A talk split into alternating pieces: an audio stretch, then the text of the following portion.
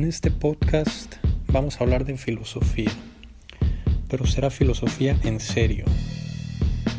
Aquí no habrá eh, mensajes motivacionales más allá de las conclusiones que podamos sacar de los libros y vamos a leer específicamente algunos de los libros más importantes en la historia de la filosofía mundial de mano de los mejores filósofos de la historia como Levinas, Foucault, Simón de Beauvoir, Dussel, Marx. Este es un programa de filosofía en serio.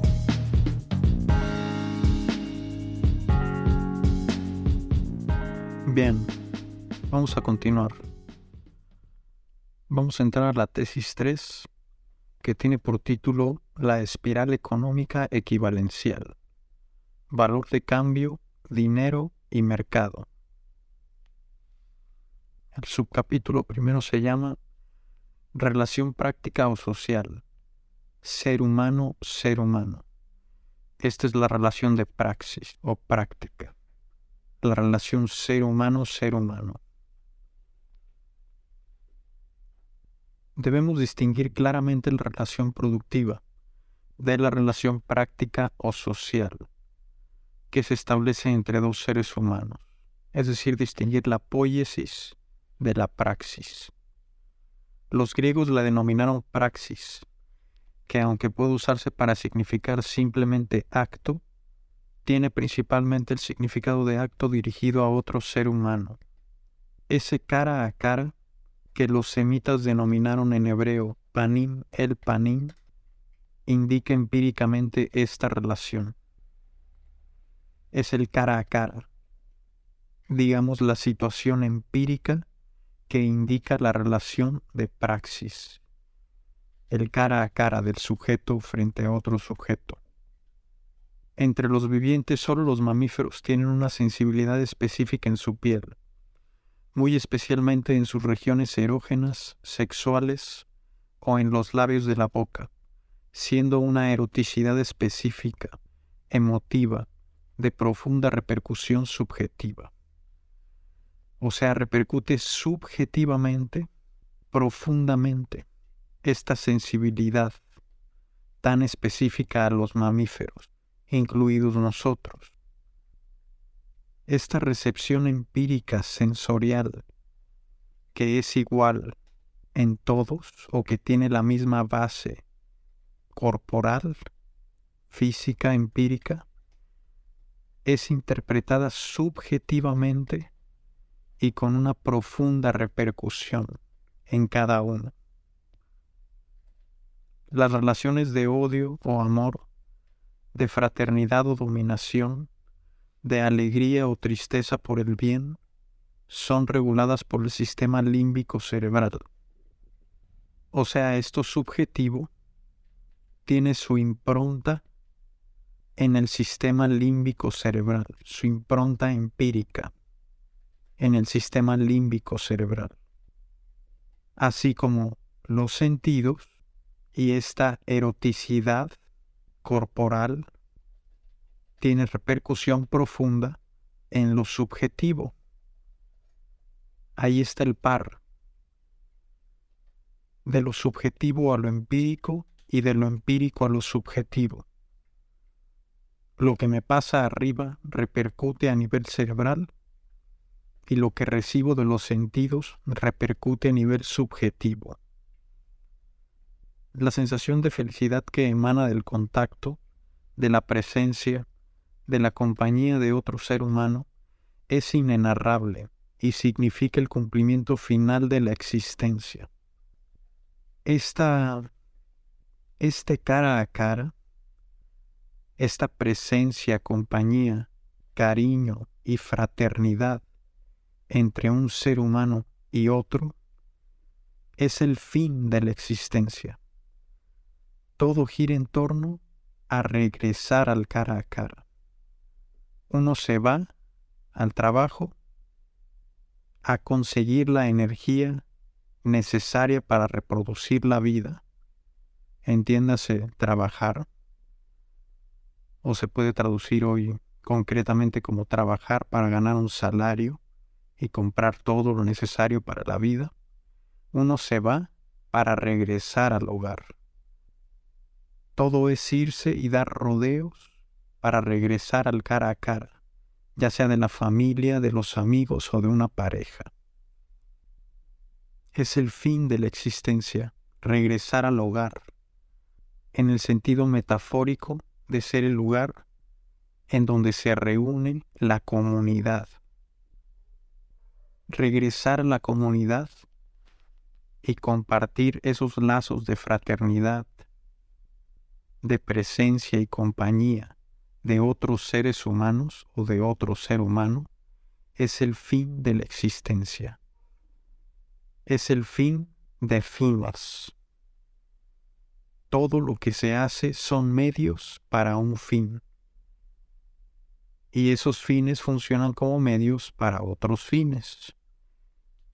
Por ejemplo, desayunar es el medio para tener energías y poder irme a trabajar. Subirme al coche es el medio para llegar al trabajo. Usar la computadora es el medio para trabajar.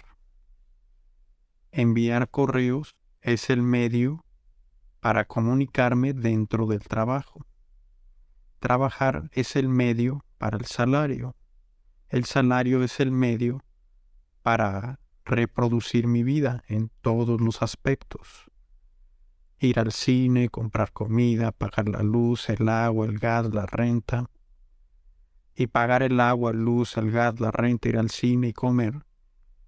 Es el fin, es el medio, perdón, para reproducir mi vida pero mi vida no se vive en solitario, ni a un soltero, por ejemplo, o ni aunque viva yo solo.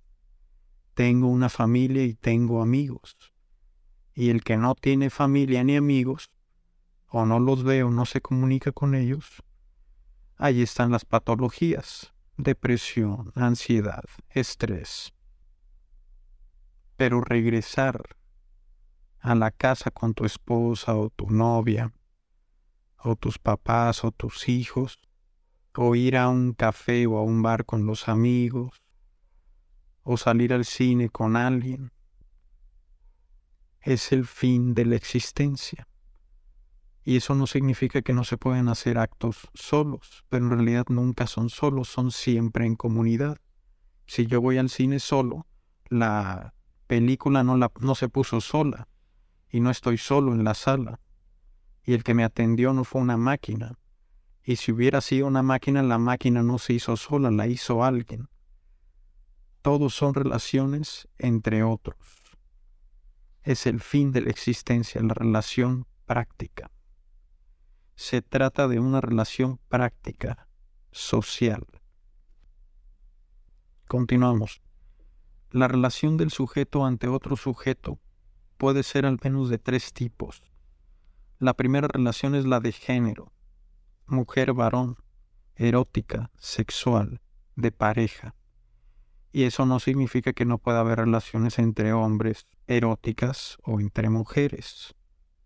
Solo significa que es la fundamental, sin la cual no existiría el género humano. Es la fundamental de las de todas las relaciones eróticas posibles, de las tres posibles, hombre, mujer, hombre, hombre, mujer, mujer, la fundamental es hombre, mujer, pues reproduce la especie. Es la que no puede faltar. Es la esencial, la fundamental es el origen de todas las demás relaciones y constituye el primer tipo de comunidad posible. O sea, es la célula más básica, un hombre y una mujer. Es la comunidad mínima. No existe ya menos, nunca ha existido y nunca va a existir. No existe ya menos. Relación o comunidad, mejor dicho, es la comunidad mínima posible hombre-mujer. La familia organizada de las más diversas maneras. es la comunidad mínima posible. Las familias forman clanes que son grupos estructurados con una mayor complejidad. La relación de género racial no se estructura en campos, sino que es una determinación propia de los sujetos en cuanto tales, como la edad, raza, sexo. O sea, es celular, atómica, esencial, fundamental. Es una determinación propia de los sujetos. Es como su edad, como su raza o como su sexo. Tan es así que en muchas cuestiones legales uno tiene que poner soltero o casado. Es su estado civil. Es como tu edad o tu peso o tu nacionalidad.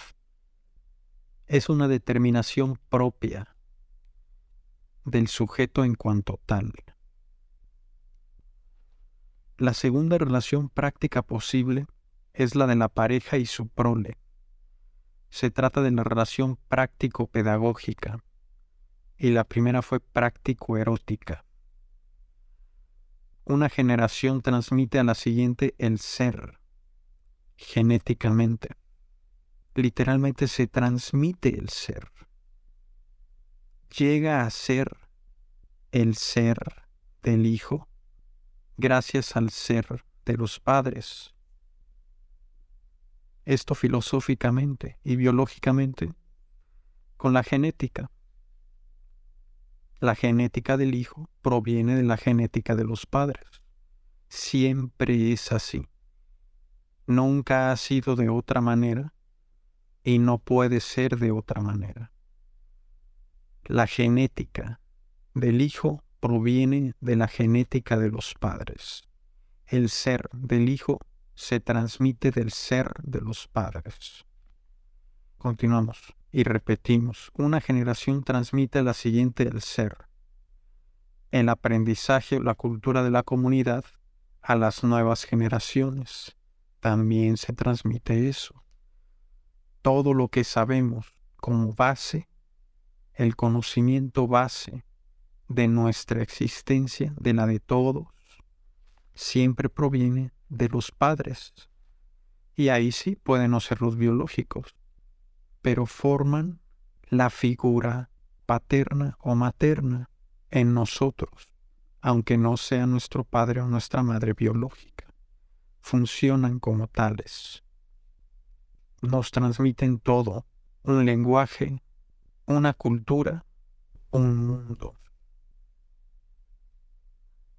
En los clanes primitivos, siendo las funciones sociales menos complejas, dicho aprendizaje era asumido indiferenciadamente por todos sus miembros, o sea, todos sabían lo mismo. Al desarrollarse la complejidad histórica, aparecieron especializaciones de miembros con la responsabilidad educativa. Además de que todos sabían lo mismo porque eran pocas las cosas que había que saber, se transmitía el conocimiento de manera indiferenciada. Todos enseñaban, los adultos, a los menores, ciertas cosas o ciertos aspectos de la vida en esa comunidad, que era en general la misma, el mismo modo o estilo de vida. Luego, conforme se empieza a ser más complejo o compleja esa comunidad, empiezan a desarrollarse o a aparecer especializaciones de miembros con la responsabilidad educativa, o sea, maestros. Empiezan a aparecer maestros, personas que se dedican a enseñar la cultura o el conocimiento de la comunidad a las nuevas generaciones. Todo esto, esta relación práctico-pedagógica, se trata de un segundo tipo de relación práctica, y ya van dos. La primera fue práctico-erótica, esta es práctico-pedagógica, y falta la tercera. La tercera relación práctica es la que se establece en una comunidad de iguales, en la expresión metafórica de hermano-hermana, cuya manifestación prototípica son las relaciones política o económica, habiendo muchas otras posibles. O sea, es la relación práctico-política entre iguales, metafóricamente, entre hermanos o hermano-hermana, que es la mínima posible y abarca los dos sexos o los dos géneros. Es la mínima y metafóricamente se puede entender como una relación entre hermanos, más específicamente entre iguales. Hoy se puede entender concretamente entre ciudadanos. Esta es la relación práctico-política. Y dos tipos de relación eh, de este tipo se dan en la política o en la economía. Una relación entre dos económicamente o una relación entre dos políticamente, coloquialmente hablando. Pues la relación de por sí así se llama relación política entre iguales. Como veremos más adelante, en la significación de campo, cada una de estas relaciones abre además el horizonte a totalidad de sus sistemas prácticos, de los que nos estamos ocupando. Así, el campo político y sus sistemas correspondientes han sido objeto por mi parte de una larga descripción. Ahora nos abrimos en cambio al ámbito económico. A diferencia de las relaciones prácticas o sociales, erótica, pedagógica o política, son las tres, que pueden ser inmediatas sin necesaria mediación de objetos físicos naturales. O sea, esas relaciones son inmediatas, no tienen medio, se dan cara a cara, no necesitan ningún objeto como intermediario para darse, no necesitan a la naturaleza, a los objetos, a las cosas. La erótica es un beso. La pedagógica son palabras y la política son actos y palabras entre sujetos. No necesitan objetos intermedios, son relaciones inmediatas. A diferencia de estas, a diferencia de las relaciones prácticas o sociales, la relación práctica económica está determinada por la mediación material del producto, efecto del trabajo de un ser humano, el productor, y objeto de la necesidad de otro ser humano en relación práctica. O sea, está en medio el producto en una relación económica entre dos sujetos. Hay intermediario, hay un medio, no es inmediata hay un producto que fue producido por uno de los dos, por el trabajo de uno de los dos, y este producto satisface la necesidad del otro que no lo produjo, de una necesidad que está en el otro, del otro lado del productor.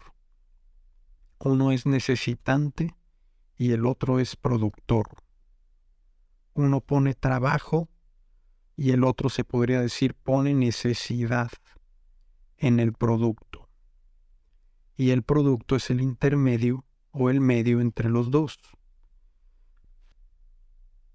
La relación práctica entonces deviene objetivamente real por el tipo de mediación que involucra la naturaleza transformada por el trabajo y ligada a la producción, reproducción y crecimiento de la vida humana de la comunidad de los agentes.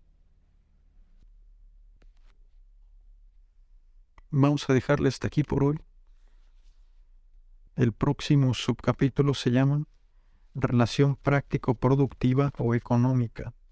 Ser humano, producto, ser humano. Ahí la vamos a ver a detalle.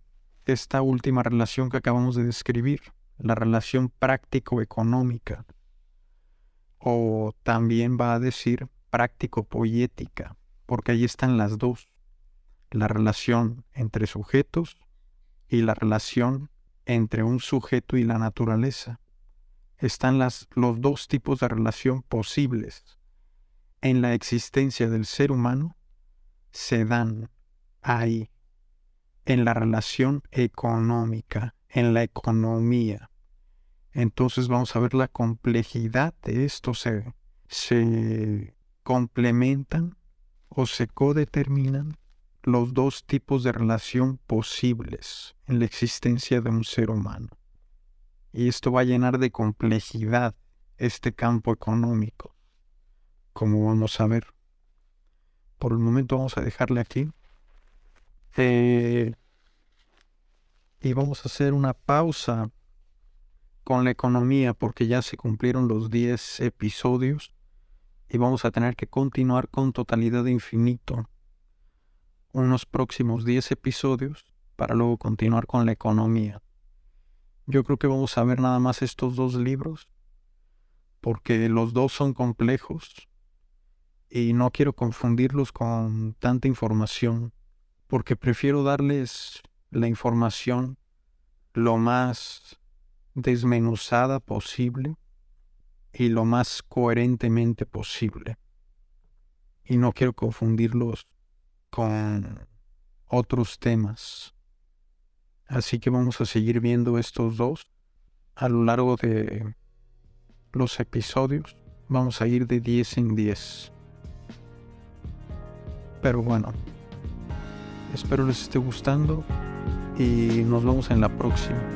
Que tengan un excelente día.